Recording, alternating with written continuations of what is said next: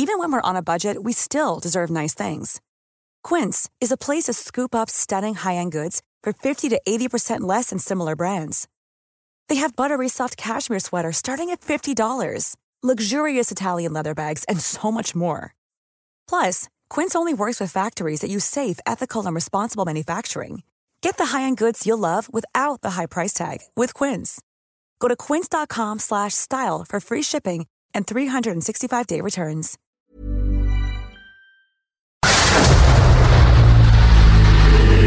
El dedo en la llaga. Había una vez un mundo en el que nadie creía. Un país de historias inexplicables. Una nación con personajes asombrosos. Santo Tomás tenía razón.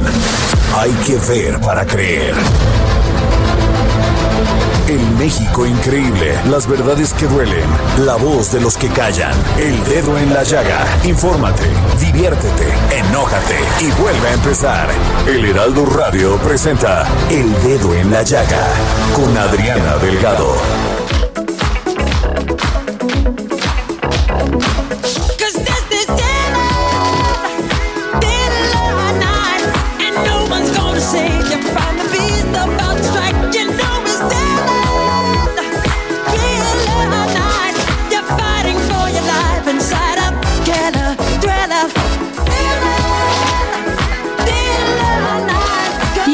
Iniciamos este dedo en la llaga de este viernes 29 de octubre del 2021. Estamos escuchando, sí, al inmortal Michael Jackson interpretando Thriller, un clásico para estos días en que hay muchas fiestas por Halloween y además también se aproxima el Día de Muertos.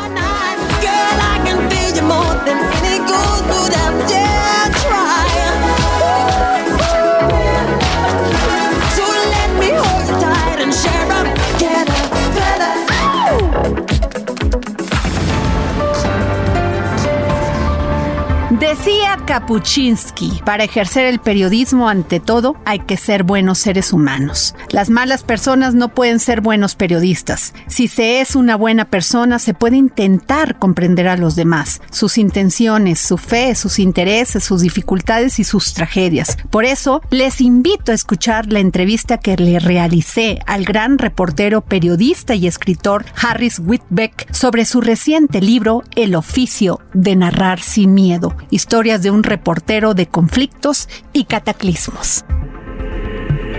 El dedo en la llaga. 30 años de experiencia en el periodismo se dicen fácil. 20 años de trabajar para CNN cubriendo los hechos más atroces como una guerra o flagelos como en los asesinatos en Ciudad Juárez. Los terribles cambios de gobierno en Venezuela, en Argentina, en Paraguay y Brasil. Describir la pobreza. Sí, les estoy hablando de Harry Whitbeck, gran periodista latinoamericano, gran periodista mundial. Adriana, muchísimas gracias. Es un honor eh, escuchar tus palabras, un honor estar en tu en tu programa. Muchísimas gracias por el espacio. Harry, en este libro, El oficio de narrar sin miedo, historias de un reportero de conflictos y cataclismos. Sin duda los has vivido. O sea, 30 años se dicen fácil, pero no lo son y has tenido muchísimas experiencias y que yo quisiera ahondar un poco en esto, porque es fácil separarse del reportero que tiene que cubrir una nota y darla al ser humano? Sí, pues mira, justamente esa es una de las lecciones más importantes eh, que, que he identificado después de hacer un como parón en mi carrera para reflexionar sobre lo vivido. Eh, es importante hacer esa separación entre la historia y el ser humano detrás de esa historia, pero hay que reconocer que no es imposible, o sea, que, no, que, es imposible hacer eso. Lo que hay que hacer es recordar que hay momentos para todo, hay momentos para enfocarse sobre la noticia, sobre lo que, lo que está sucediendo, y hay momentos para enfocarse sobre el ser humano que está detrás de eso.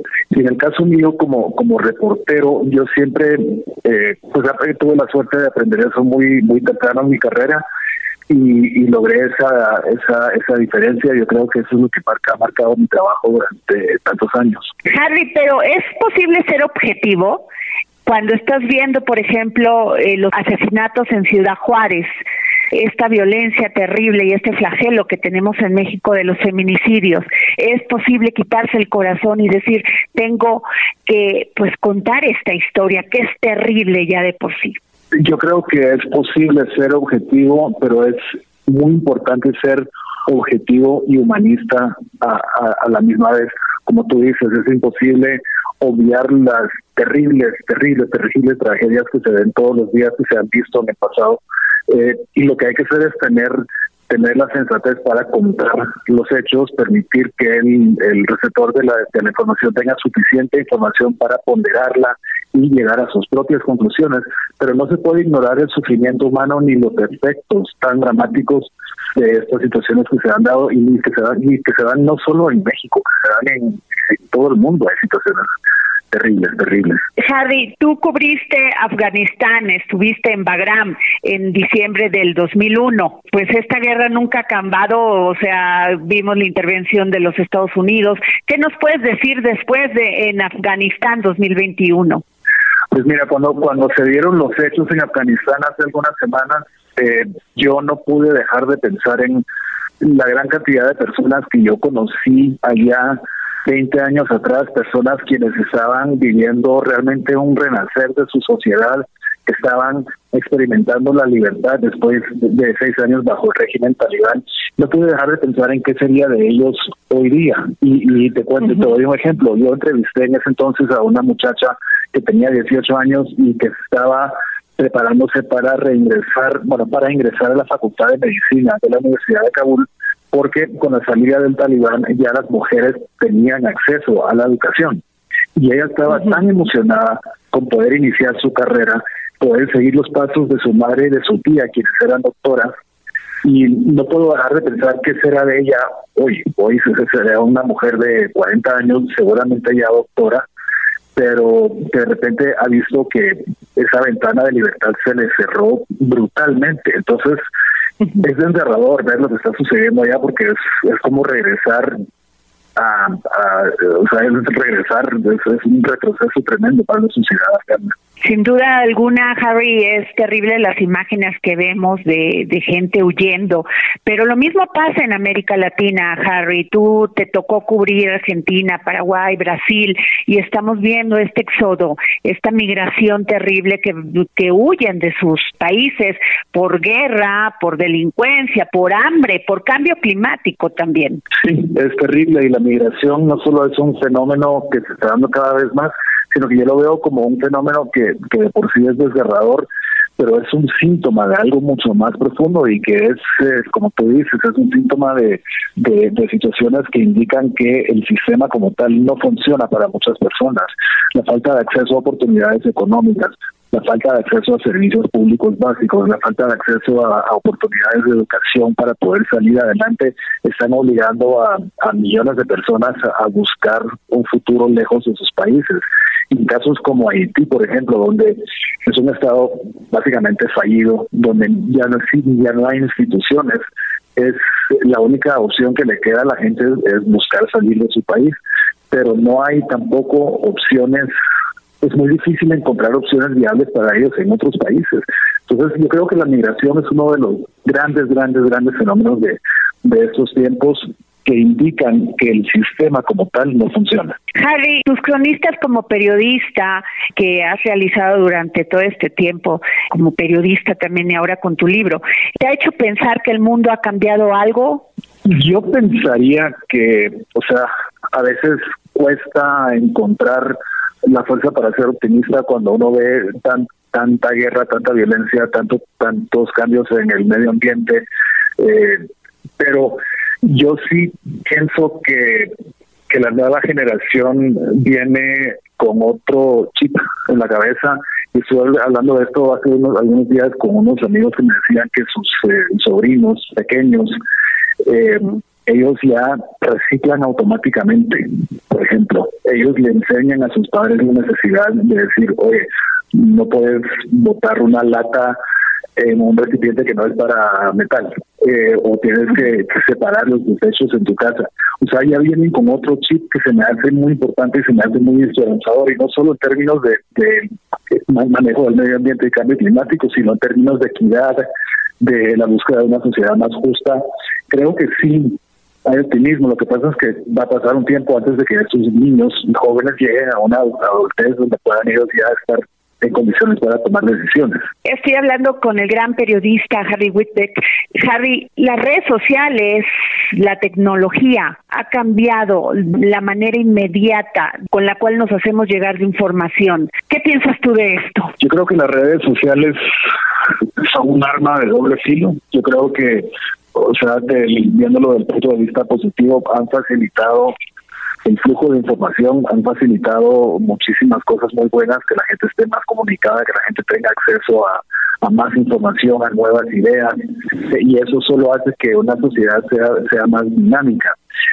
Lo malo de todo esto es que cuando fluye tanta información sin el contexto necesario, sin el filtro que permite el periodismo ponderado, es terrible y es un gran detrimento para los sistemas democráticos. Lo hemos visto en Estados Unidos y, lo, y lo hemos visto en el mundo, no solo en términos de política, sino en términos de salud pública. Mira la cantidad de gente que ha muerto a causa del COVID-19 eh, porque, porque no se han querido vacunar o porque no han querido usar mascarillas, que es todo producto del manejo irresponsable de la información. Entonces hay que tener mucho cuidado con eh, esa gran herramienta que es la tecnología y que son las redes sociales. Definitivamente tú tienes una gran vocación. ¿Qué le dirías a los jóvenes que quieren ser periodistas en estos en estos tiempos y que sobre todo lo importante es el oficio de narrar sin miedo? Pues yo pienso que hoy más que nunca el periodismo serio, comprometido es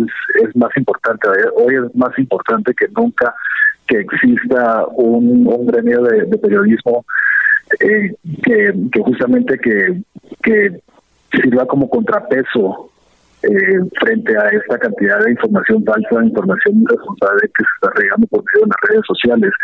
Es, como tú sabes, es el periodismo para mí no es una profesión, es una vocación, es algo que apasiona, y para mí es, bueno, yo siento que es la mejor profesión del mundo, porque te permite entrar en contacto con todo tipo de personas y de entrar en contacto con lo mejor y lo peor de la humanidad, y eso solo puede permitir eh, estar expuesto a lecciones que, que conducen al crecimiento, y esa es la conclusión a la que llegué al escribir el oficio de narrar sin miedo.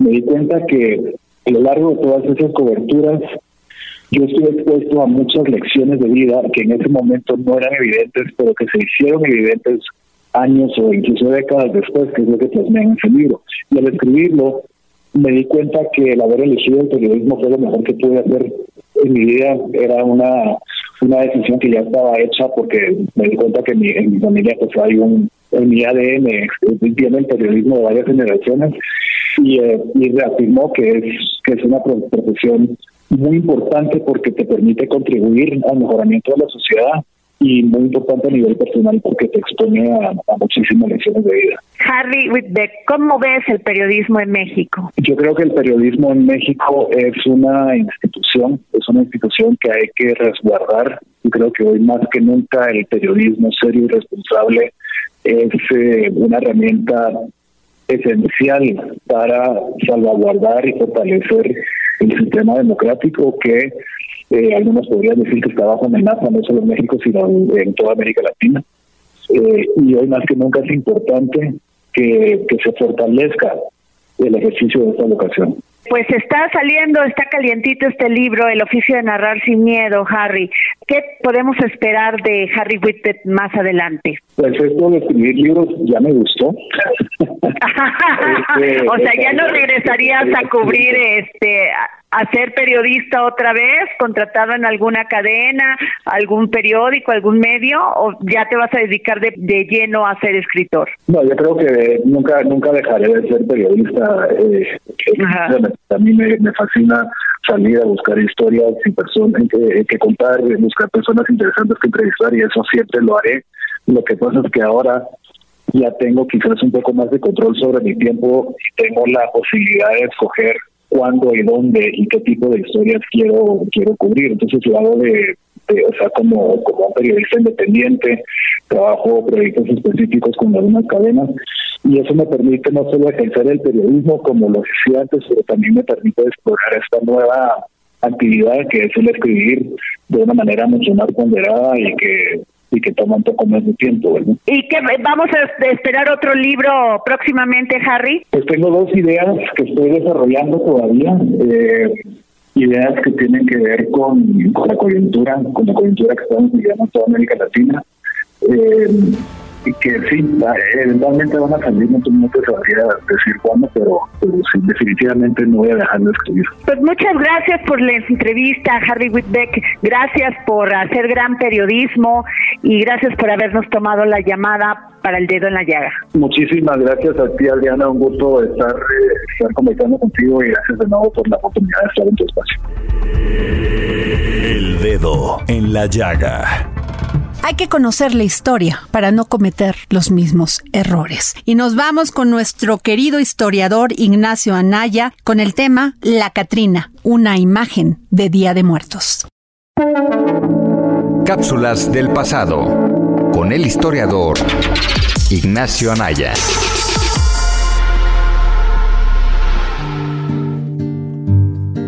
Hola Adriana, hola amigos del Dedo en la Llaga y a quienes nos escuchan en el podcast de Cultura, soy Ignacio Anaya y esta es mi cápsula del pasado. En este episodio, y con motivo de las fechas de Día de Muertos, les quiero platicar sobre uno de los símbolos más famosos de la tradición mexicana, la Catrina. Seguramente, por el nombre ya sabrán perfectamente quién es ella, la icónica calavera creada a principios del siglo XX por el grabadista José Guadalupe Posada. No obstante, sería el famoso muralista Diego Rivera quien la terminaría popularizando con el nombre de Catrina en su mural Sueño de una tarde dominical en la Alameda Central, donde en homenaje al grabadista, Rivera se representa de niño junto a la Catrina y su creador. A partir de ese momento, la famosa calavera se ha vuelto un icono del mes de octubre y principios de noviembre. La vemos en adornos, esculturas e incluso vestimentas. Pero más allá de su relación con la muerte, festiva, graciosa y burlona, detrás de su imagen había una interesante crítica social. El nombre original de Katrina era Calavera Garbancera, y representaba una burla dirigida a las personas de orígenes humildes que se enriquecieron con la venta de garbanzo. La calavera simbolizaba la pobreza de la persona, es decir, aquella que no tenía ni para cubrir sus propios huesos, mientras que el fino sombrero francés era aquel que usaban las clases altas, de modo que aparentaban ser algo que no eran. De la misma manera criticaba el hecho de que estas personas negaran sus orígenes indígenas y que en cambio se consideraran europeas. Con el paso del tiempo y tras tanta reinterpretación y utilización que se le ha dado a la Catrina, esa primera crítica social suya ya no resulta ser tan recurrente, siendo en cambio sustituida por la famosa imagen que predomina el Día de Muertos. Y bueno, la relación con la muerte siempre está ahí. No por nada el escritor Alfonso Reyes decía, la muerte es la eterna novia de los mexicanos. En su mensaje con la calavera garbancera, Posada mostraba que al final todos éramos calaveras y que la muerte no distinguía entre clases sociales. Más adelante, la Catrina sería reinterpretada por el gobierno postrevolucionario para crear la idea nacionalista de que los mexicanos nos burlábamos de la muerte, o nuestra relación con ella era de risas y fiestas. Hasta cierta medida esa última visión sigue un tanto vigente cuando hablamos de las celebraciones que rodean el Día de Muertos. Finalmente, la Catrina se ha vuelto una parte esencial de la cultura mexicana y su imagen. En la actualidad la miramos como un reflejo de la muerte en el día en que conmemoramos a todas y todos aquellos que partieron hacia el más allá. Aunque predomina en octubre y noviembre, su figura nos remite a la relevancia de la calavera y la muerte dentro de la historia de los mexicanos. Me gustaría terminar con esta frase de Posada. La muerte es democrática, ya que a fin de cuentas, güera, morena, rica o pobre, toda la gente acaba siendo calavera. Espero les haya gustado este episodio y recuerden seguirnos en Adriana Delgado Cultura en Spotify. Muchas gracias y hasta la próxima. Y esta tarde de viernes, previo al Día de Muertos, desde Argentina, el filósofo, escritor y pedagogo Hernán Melana nos habla con la profundidad que le caracteriza sobre la muerte y sus significados. Filosofía, psicología, historias con Hernán Melana. Hola Adriana y oyentes del dedo en la llaga. Hoy quería hablar con ustedes acerca de la muerte y su significado. La muerte que designa un fin absoluto de algo positivo y vivo, un ser humano, un animal, una planta, una amistad, una alianza, la paz, una época. No se habla de la muerte de una tempestad, y sí en cambio de la muerte de un hermoso día. En cuanto símbolo, la muerte es el aspecto perecedero y destructor de la existencia. Indica lo que desaparece en la evolución de las cosas pero también nos introduce en los mundos desconocidos de los infiernos o los paraísos, lo cual muestra su ambivalencia y la vincula a ritos de pasaje, es decir, la muerte es en, cualquier aspecto que se piense, más allá de si uno cree o no en una religión, un pasaje. Todas las iniciaciones atraviesan una fase de muerte antes de abrir el acceso a una vida nueva. En ese sentido, la muerte nos libra de las fuerzas negativas y regresivas, a la vez que desmaterializa y libera las fuerzas ascensionales de la mente. Aunque es hija de la noche y hermana del sueño, posee el poder de regenerar. Los místicos, de acuerdo con los médicos y los psicólogos, siempre han dicho que en todo ser humano, en todos sus niveles de existencia, coexisten la muerte y la vida. Es decir, una tensión entre fuerzas contrarias. La muerte a un nivel es tal vez la condición de una vida superior a otro nivel. En la antigua Grecia el derecho de la vida y el derecho de la muerte pertenecen a los dioses y las principales divinidades letíferas, es decir, letales, después de Zeus son Atenea, Apolo, Ares, Hades, Hécate y Perséfone. Y la muerte está personificada por Tántanos, el hijo de la noche y hermano del sueño. Muchas veces la muerte es personificada con una tumba o un personaje armado con una guadaña, un genio alado, dos muchachos, uno negro y otro blanco, un jinete, un esqueleto, una danza macabra, una serpiente. El simbolismo general de la muerte aparece igualmente en el decimotercer arcano del tarot, que no tiene nombre, como si el número tuviese sentido suficiente por sí mismo, o como si los autores de esa lámina hubieran tenido miedo de nombrarla. La cifra 13 tiene una significación maléfica, constante en la Edad Media cristiana y aparece ya en la antigüedad y simboliza un curso cíclico que va después del 12. Es decir, antes de esta carta que simboliza la muerte, hay 12 cartas y luego habrá 12 más que corresponden a los grandes misterios. La muerte tiene en efecto varias significaciones. Es liberadora de las penas, y preocupaciones, y no es un fin en sí mismo. Abre el acceso al reino del Espíritu, a la muerte verdadera, como decían en la antigüedad los romanos, mors jano habitae, la muerte, puerta de la vida. Uno no puede dejar de preguntarse si el misterio de la muerte, que se afronta con angustia y con pavor, en realidad entraña más una resistencia al cambio y a una forma de existencia desconocida que al temor de una reabsorción en la nada. Me despido con un fragmento de una poesía llamada La hora íntima de Vinicius de Moraes, que habla sobre la muerte y dice así. ¿Quién pagará el entierro y las flores si yo muero de amores? ¿Qué amigo será tan amigo que en el ataúd esté conmigo? ¿Quién en medio del funeral dirá de mí nunca hizo el mal. ¿Quién, borracho, llorará en voz alta por no haberme traído nada? ¿Quién deshojará violetas en mi túmulo de poeta? ¿Quién, con verbo inconsútil, ha de orar la paz le sea dada? ¿Cuál el amigo que a solas consigo ha de pensar no será nada? ¿Quién será la extraña figura a un tronco de árbol recostada con mirar frío y aire de duda. ¿Quién conmigo se abrazará y tendrá que ser arrancada? ¿Quién va a pagar el entierro y las flores si yo muero de amores?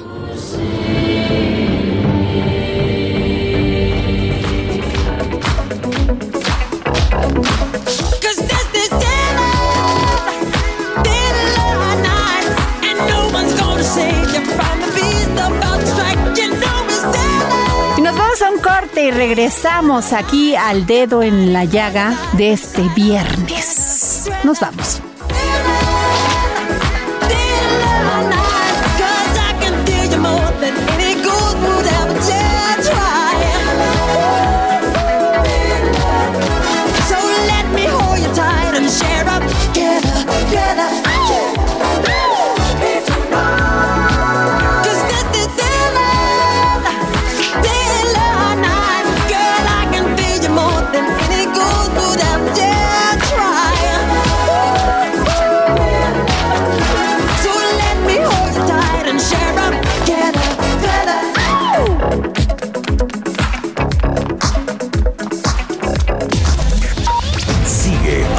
Delgado en su cuenta de Twitter, arroba Adri Delgado Ruiz.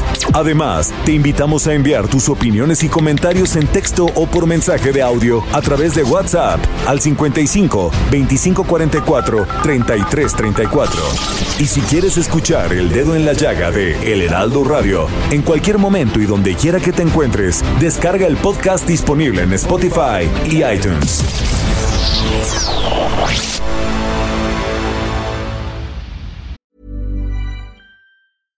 Burroughs Furniture is built for the way you live. From ensuring easy assembly and disassembly to honoring highly requested new colors for their award-winning seating, they always have their customers in mind. Their modular seating is made out of durable materials to last and grow with you. And with Burrow, you always get fast, free shipping. Get up to 60% off during Burrow's Memorial Day sale at burrow.com slash ACAST. That's burrow.com slash ACAST. burrow.com slash ACAST.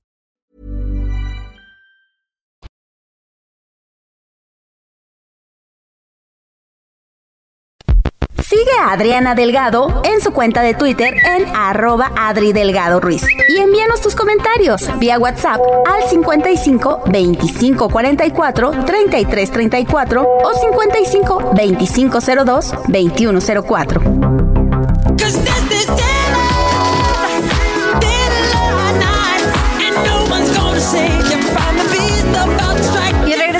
Aquí al dedo en la llaga y le tenemos una entrevista en exclusiva de nuestro querido compañero Jorge Sandoval, que conversó con el escritor Antonio Ortuño sobre su más reciente libro, Matarratas, una novela juvenil cuyo protagonista es una jovencita que sale adelante teniendo todo en contra. Es una trama de aventuras extraordinaria.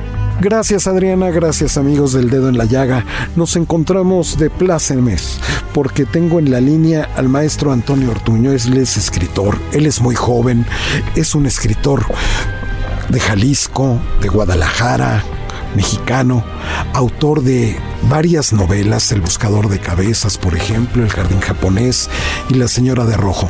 Pero hoy vamos a hablar de uno que acaba de salir, que se llama Matarratas, y por supuesto de toda su trayectoria. Maestro Antonio Ortuño, muchísimas gracias por recibir los micrófonos del dedo en la llaga, el Heraldo Radio.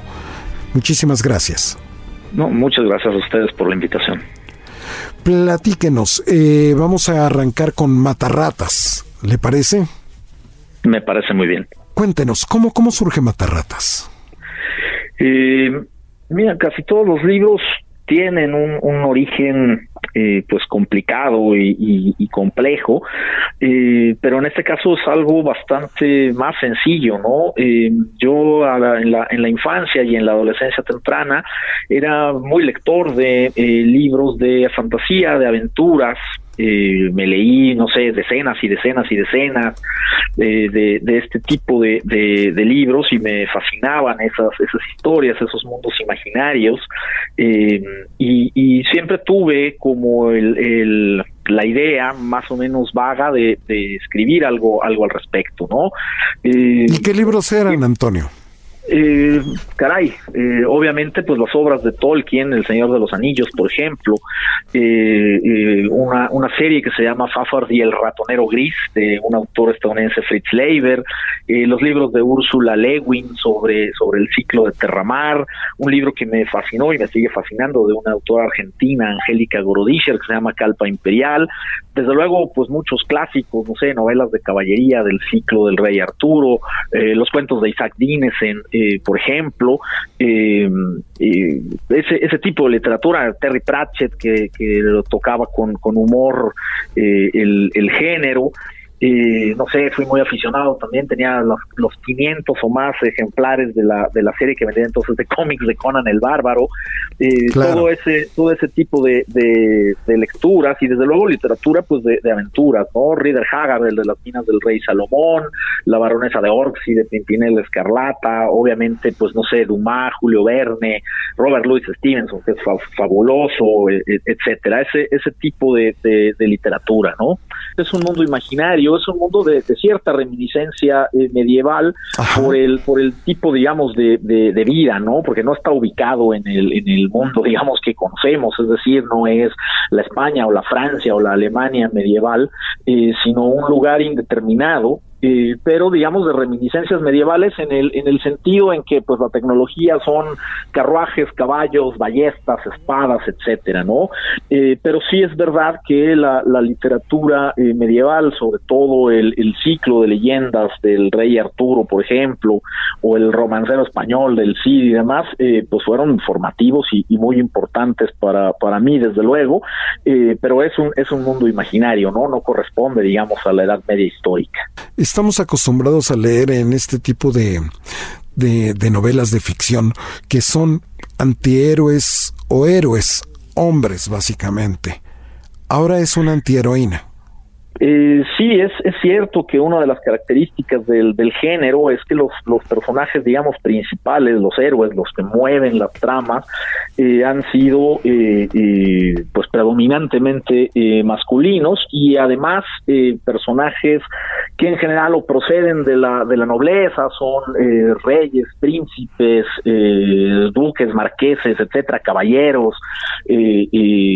armados y, benditos, parte, digamos, de una aristocracia eh, y, son menos los personajes que pertenecen a las, a las clases trabajadoras, ¿no? Entonces, eh, y, pues a mí me, me, interesó y es una idea que, que, tenía desde que, desde que era chamaco y leí este tipo de libros, pues la posibilidad contraria, ¿no? Los personajes principales de Matarratas, eh, pues son, son trabajadores, son servidores, algunos de ellos incluso, y bueno, desde luego la, la misma eh, Matarratas, pues es un personaje muy diferente, no sé, a Conan el Bárbaro, ¿no? No es noble, no es una superdotada, es una eh, chica que, comenzó como una migrante pobre y que, y que sobrevive cobrando por ajustar cuentas, ¿no? Cobra deudas, este, da palizas a gente y en ocasiones pues liquida a alguien por, por alguna venganza cuando, cuando no se puede hacer justicia, ¿no? Así es como, como sobrevive, pero no es una guerrera noble ni mucho menos, es una trabajadora y, y es más bien astuta que, que, que fuerte, ¿no? Astuta y ágil que, que fuerte. Hay, hay peleas de las que de las que huye y, no trata de ningún modo de, representar a este tipo de, guerreros medio medio invencibles que suelen poblar estas ficciones, ¿no? ¿Qué tan complicado es escribir ficción, Antonio Ortuño, escritor? Eh, caray, eh, toda la escritura tiene un cierto grado de complejidad, desde luego, y yo durante muchos años intenté escribir un, libro de estas características eh, y además de que tenía otros otros proyectos, eh, pues desde luego que ofrece una dificultad tal que, que nunca logré avanzar demasiado, ¿no? Eh, hasta hasta ahora que, en buena medida, pues el oficio que se adquiere con los con los años de trabajo eh, y la y la claridad un poco hasta hasta mental te diría que, que adquiere uno después de, de escribir pues varios libros como es mi como es mi caso eh, me, me, permitió escribir algo que, que, se pareciera más a lo que a lo que yo quería lograr con, con Matarratas. Desde luego es complicada eh, y mucho literariamente pues la, la, creación de estas realidades paralelas en, mundos imaginarios porque hay que construir ante ante los lectores una eh, serie de lógica una serie de historias y de características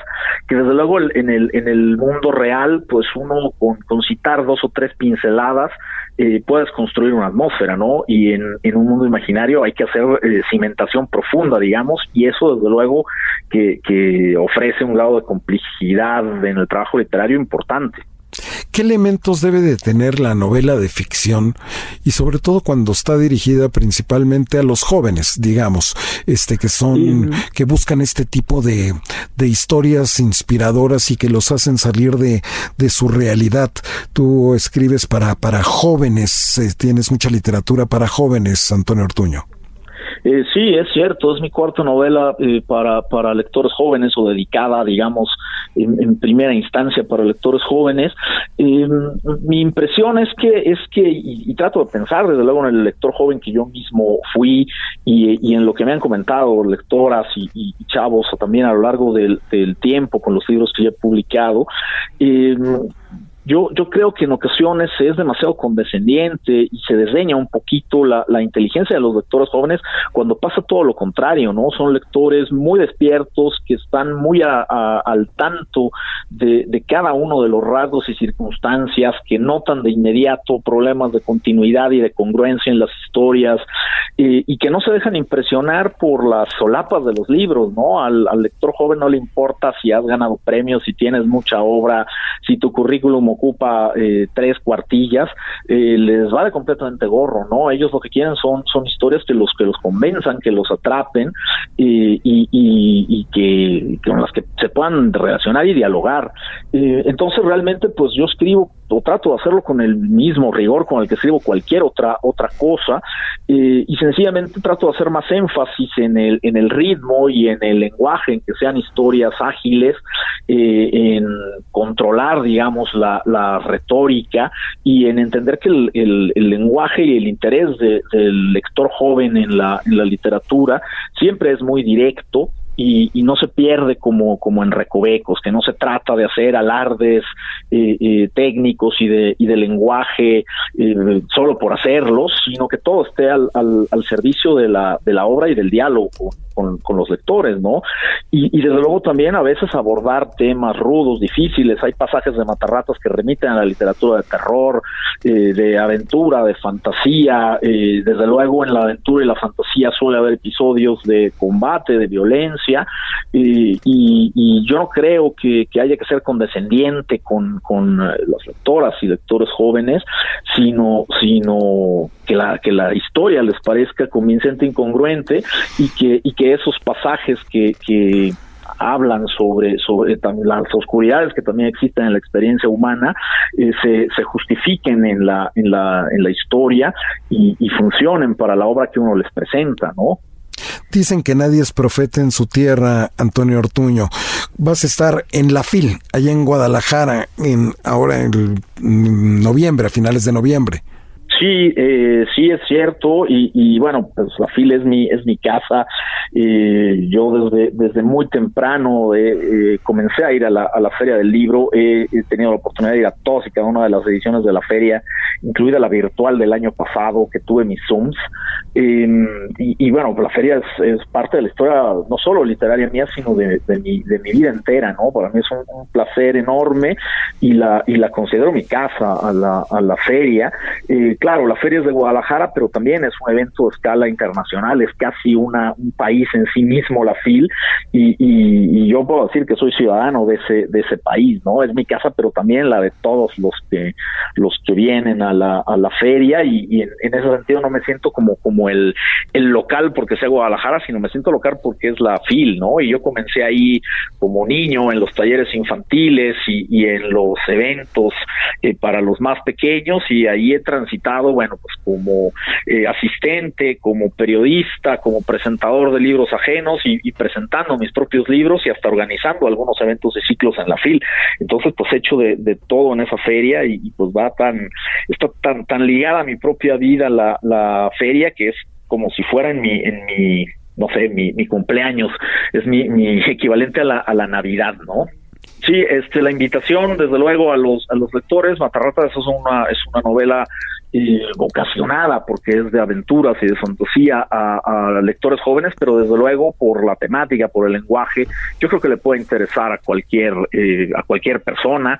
Tiene pasajes de, de, aventura, de terror, de tensión. Eh, creo que es ágil y creo que va a ser interesante porque aunque aunque esto queda en un reino de, de fantasía, pues aborda eh, muchos aspectos en cuanto a sociedades violentas, de inestabilidad política, eh, que vemos todos los días a nuestro alrededor, que, tocan aspectos que vemos en nuestra propia sociedad, y yo creo que eso le puede interesar a cualquier lector, ¿no? Entonces, pues espero que quien se, quien se asome lo, lo disfrute. Yo lo escribí divirtiéndome un montón y gocé muchísimo la lectura de este libro y espero que también le dé un buen, buen rato a sus lectores, ¿no? Antonio Ortuño, muchísimas gracias a nombre del dedo en la llaga. Gracias, autor de Matarratas. Muchísima suerte en la fila. Muchísimas gracias, eh, que estés muy bien. Regresamos contigo, Adrián. En la llaga. Y el dedo en la llaga es el único programa de la radio en México que regala libros todos los días. Para quien me escriba en este momento a mi Twitter, arroba Adri Delgado Ruiz, tengo dos libros. Dos libros, sí. Muerte en el bosque con Amparo Dávila y Pueblo en Vilo de Luis González y González. Y tenemos a nuestro querido Exxon Alamilla, promotor cultural, quien nos hablará sobre el libro de GRM Brainfuck de la escritora Civil Biak. Y para quien nos escriba en este momento a mi Twitter, arroba Adri Delgado Ruiz, se va a llevar este ejemplar de este maravilloso libro de Civil Biak. Libros, libros, libros, con Exxon Alamilla.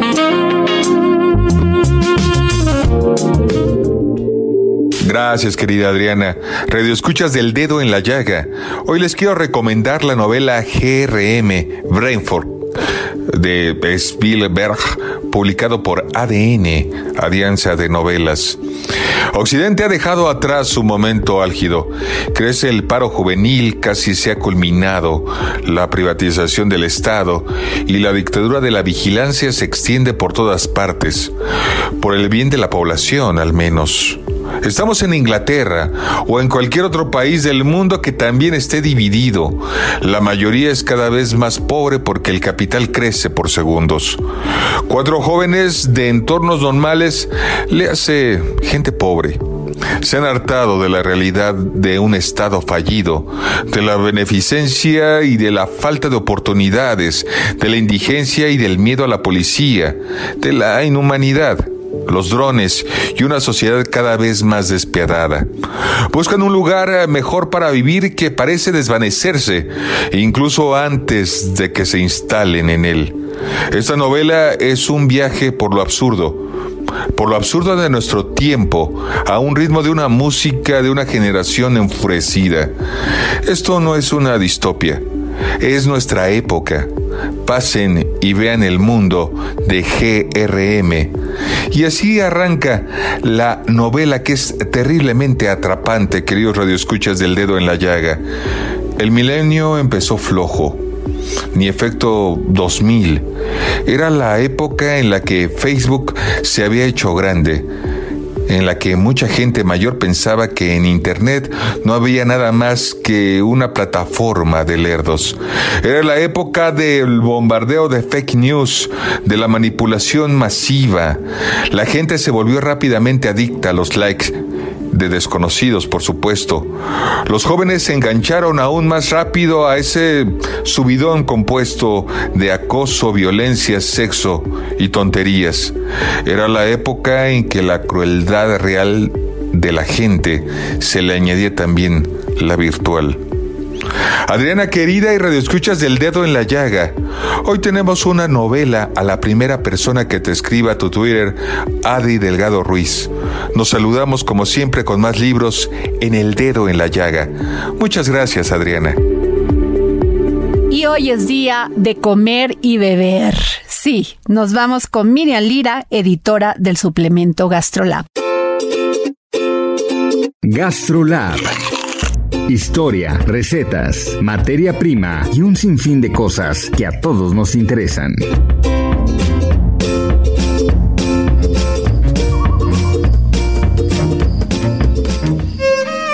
Hola, ¿qué tal Adri? Amigos del dedo en la llaga, ahora sí que el muerto al hoyo y el vivo al gozo. Ya para estas fechas la mayoría debería de tener en sus hogares sus respectivas ofrendas, papel picado, flores de cempasúchil y un gran banquete para recibir este primero y segundo de noviembre a quienes ya se nos adelantaron. Aunque las ofrendas de Día de Muertos son homenajes sumamente personales, ya que en ellas colocamos lo que en vida más les gustaba comer a nuestros muertitos, hay algunos elementos culinarios que no pueden faltar. Por ejemplo, el rey de la temporada, esponjosito, redondito y azucarado. El pan de muerto es la representación del difunto con su mollera al centro y sus huesitos espolvoreados de azúcar. Este es un pan que se consume en casi todo el centro del país y por ende hay que comerlo con mucho respeto. No todos los estados tienen pan de muerto, algunos más bien representan su culto con panes con figuras antropomorfas pintadas con azúcar de color rosa o azul, también preparan las almas, roscas de la vida y huesitos de manteca. El pan de muerto surgió con la llegada de los conquistadores españoles, ya que fueron ellos los que trajeron el trigo. Pero ya en la época prehispánica se preparaba el pápalo tlaxcali, que era una especie de tortilla a la que se le imprimía un sello en forma de mariposa. Cada año, durante los meses de octubre y noviembre, comenzaba en México el arribo de la mariposa monarca. Bueno, todavía sucede, pero coincidiendo con la celebración de Día de Muertos. Los purépechas las consideraban el alma de los muertos e interpretaban su llegada como el anuncio de la visita de los difuntos. De ahí nacieron tradiciones espectaculares como las que se viven en Janitzio y Pátzcuaro. Una buena ofrenda siempre debe tener una cruz de sal, la cual sirve para que el cuerpo del difunto no se corrompa en el viaje de ida y vuelta, digamos que pues es un elemento purificador, mientras que las flores son el elemento más bello para dar la bienvenida al altar. El cempasúchil simboliza por su color el sol que guía a el alma del difunto. Las calaveras de azúcar representan los antiguos zompantlis, que eran grandes ofrendas con los cráneos humanos de los prisioneros. Por supuesto ahora por fortuna son de amaranto, de azúcar o de chocolate. El agua representa la vida y es parte del camino que nuestros difuntos deben de seguir para llegar a casa, además de que les ayuda a calmar su sed. El color blanco del mantel representa la pureza de las almas y de las ofrendas. Siempre debe ser blanco. No dejes de celebrar uno de los días con mayor misticismo del calendario mexicano y si tienes fotos de tus ofrendas, compártelas con nosotros a través de nuestras redes sociales. Arroba Heraldo Gastrolab en Instagram, Gastrolab Heraldo de México en Facebook y Gastrolab en TikTok. Y para terminar, nuestro querido Roberto San Germán, conductor de deportes, que nos va a hablar de lo mejor del deporte en México y en el mundo. Roberto San Germán y los deportes al estilo del dedo en la llaga con Adriana Delgado. ¿Qué tal Adriana? ¿Cómo estás? Buenas tardes y buenas tardes a toda la gente que nos sintoniza y acaban de dar los resultados del deporte, sí, del Premio Nacional del Deporte 2021, la Comisión Nacional de Cultura Física y Deporte, mi querida Adriana Laco, dio a conocer a los ganadores. La tarde del jueves se llevó a cabo la elección de las y los ganadores en las siete distintas categorías, entre las demás de 70 propuestas que recibieron, resaltó el reconocimiento a dos atletas destacados en la actualidad, Aremi Fuentes y Julio Urias. Hay que recordar que Aremi Fuentes fue medallista olímpica de Tokio 2020 en la alterofilia y recibió el galardón en la categoría de deporte no profesional, mientras que el beisbolista de Los Ángeles Dodgers, Julio César Urias Acosta, lo recibió como, sí, el simplemente deportista profesional, recordando la Serie Mundial del año pasado, en donde Urias fue parte importante de los Dodgers para ganarla. En esta ocasión se quedaron cortos, desgraciadamente, y no pudieron. Importante ganadores de este premio, Aremi Fuentes Zavala y Julio César Urias. Bueno, ahora hablemos de la Conca Champions. Y es que el América volvió a perder una final con el equipo de Monterrey un equipo Monterrey que no había ganado en sus últimos partidos, que había jugado mal. América dio el peor partido de la temporada en una final. Santiago Solari, pues parece que le quedan grandes lo que son las finales y la liguilla del fútbol mexicano. Sí, al América lo tiene en primer lugar, pero el partido de ayer fue un desastre la defensa. Al minuto 8, el señor Cáceres comete un error y con esto Funes Mori pone el 1 por 0 definitivo. Luego Jansen tuvo una oportunidad en el segundo tiempo. América ya en tiempo de compensación tuvo un remate de Viñas para empatar e irse a penales. No pudo el América, también una jugada polémica al final, pero no. Fue mejor equipo el Monterrey, digno ganador y justo ganador, y va a ser representante de la CONCACAF en el Mundial de Clubes. América se queda con las ganas. Y bueno, ahora mismo también de lo que está sucediendo con el béisbol de las grandes ligas y es que ya estamos en lo que es la Serie Mundial. Y es que el miércoles pasado, mi querida Adriana, los Astros de Houston empataron la Serie Mundial de las Grandes Ligas contra los Bravos de Atlanta con un contundente actuación. Y la pizarra fue de 7 a 2 y destacó el mexicano Kiddy. Los Bravos se metieron al clásico de otoño después de 22 años de ausencia, recordando ese equipo donde estaba Smalls, Glavin, un gran, gran equipo. Pero bueno, de la mano del pitcher Urquidi, los Astros se impusieron el juego 2 y con esto el sinaloense se convirtió en el primer lanzador mexicano de toda la historia con dos triunfos en la Serie Mundial. Antes lo hizo contra Washington en el 2019, así que Urquidi es el primer mexicano que logra esto ya está en los libros de récord. Hasta aquí la información deportiva, mi querida Adriana. Que tengas buen fin de semana, igual para todos nuestros radioescuchas. Yo soy Roberto San Germán. El dedo en la llaga. Y muchas gracias por escucharnos, como siempre digo, gracias y sobre todo por permitirnos entrar en su corazón. Soy Adriana Delgado, que disfruten ustedes este fin de semana y estos días que se celebra y se conmemora el Día de Muertos.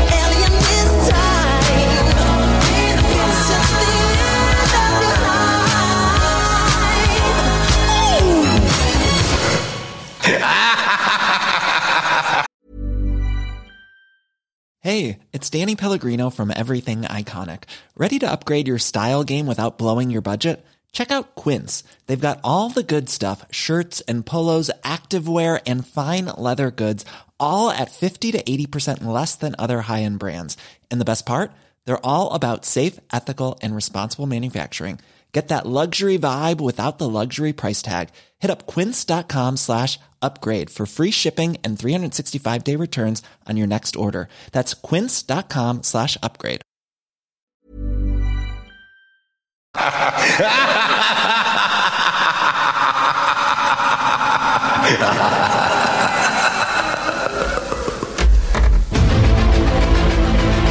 El Heraldo Radio presentó El Dedo en la Llaga con Adriana Delgado.